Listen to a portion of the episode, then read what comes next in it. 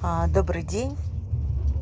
Поговорим о делегировании. Я могу сказать, что это, конечно, а, с точки зрения запросов а, на коучинговые беседы, один из самых часто встречающихся запросов.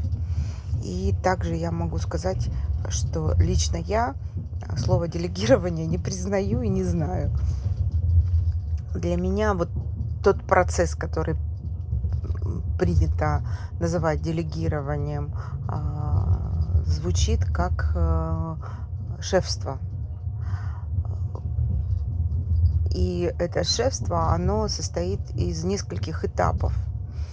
Что такое делегирование в общем понимании? Это когда вы часть своей а, ответственности передаете в ответственность другого человека.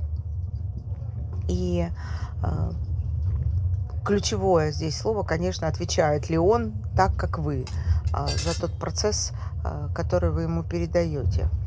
И это, э, прошу помнить, а, что некоторые люди могут броситься под танк и на них вот так принять всю ответственность и дальше разгребаться с ней. А некоторые нет. Некоторых важно обучать. Больше того, скажу, что вот этих вторые некоторые, это 98% людей. А, прежде чем чего-нибудь кому-нибудь передавать в ответственность, конечно, важно разобраться с собственным отношением к тому, что э, понятию, которое называется доверие. А, кому вы доверяете, насколько вы доверяете. Если это доверие, то значит вам нужно будет натурально довериться э, человеку.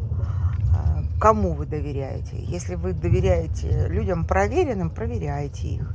Если вы доверяете, как э, такое есть разница между доверием и доверчивостью. Если вы доверчивы, ну, доверяйте так. В любом случае, это зависит от характера человека. Как именно происходит ваше доверие.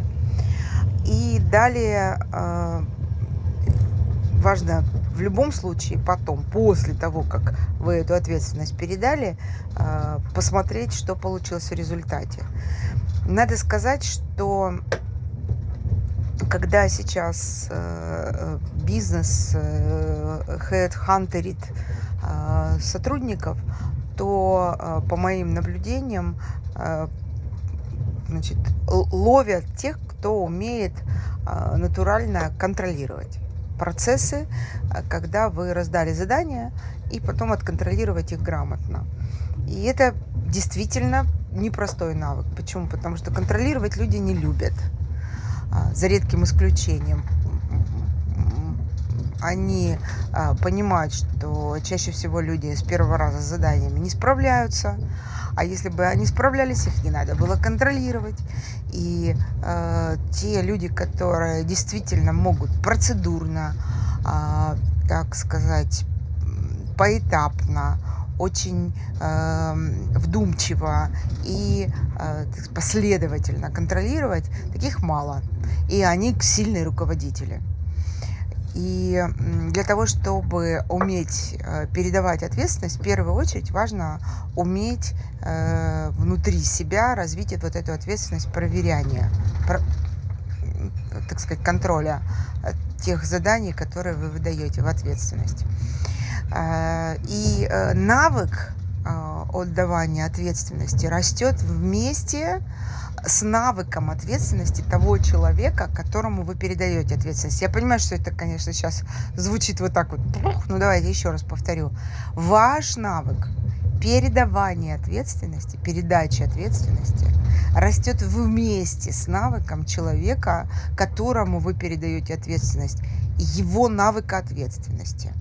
И это постепенный процесс, не моментальный, но, слава богу, не тупиковый. То есть любого человека можно научить ответственности в той или иной области. Просто э, вопрос времени и энергии, которые вы затратите на это. Яркий пример на эту тему, конечно, это дети. Любые родители знают, какой это планомерный, длительный, не всегда успешный процесс. Вот э, сотрудники, которым вы э, чего-нибудь там делегируете, они такие же дети. Большинство из них не готово принимать эту ответственность. Большинство из них а, готово быть на должности, где есть эта ответственность, но ответственность не нести. И это долгая история. Как ее выстраивать? А, Все связано с а, контурами, по которым мозг наш развивается. Это связано с нейропластичностью. Любой навык прививается за 21 повторение, если это первый раз.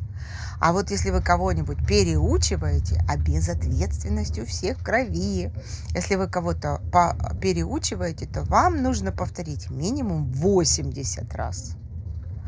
Вот представьте себе, как и сколько времени вам важно э, распределить на то, чтобы человек принял ответственность. Есть очень классная схема, и э, я благодарю своего мастера Мэрилин, которая этому научила. Ответственность передается в четыре этапа. На каждом из этих четырех этапов, если это первый раз вы учите человека, нужно 21 его повторение. Значит, первый этап следующим образом выглядит. Я делаю, ты смотришь. Тот, кто учится, смотрит. Вы показываете, много раз. Как вы это делаете?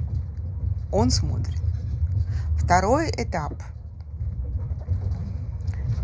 а, звучит следующим образом.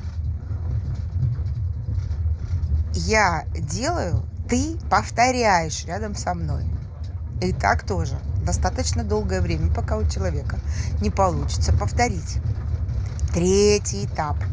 Ты делаешь, я смотрю. И так тоже достаточно долго вместе с этой системой контроля. И четвертый этап. Мы вместе создаем что-то, что является партнерством. Вот этот четвертый этап, это, конечно, мечта всех людей, которые работают с людьми чтобы вот сразу было как четвертый этап. Но он случается, либо вам повезло сильно, пришел такой человек в вашу компанию, либо вам нужно растить своих. Э, мир нынче таков. А, безработица в России составляет 0 процентов практически. Поэтому а рассчитывайте на тех людей, прошу вас, которые находятся внутри компании. Растите именно их. Других можете не найти.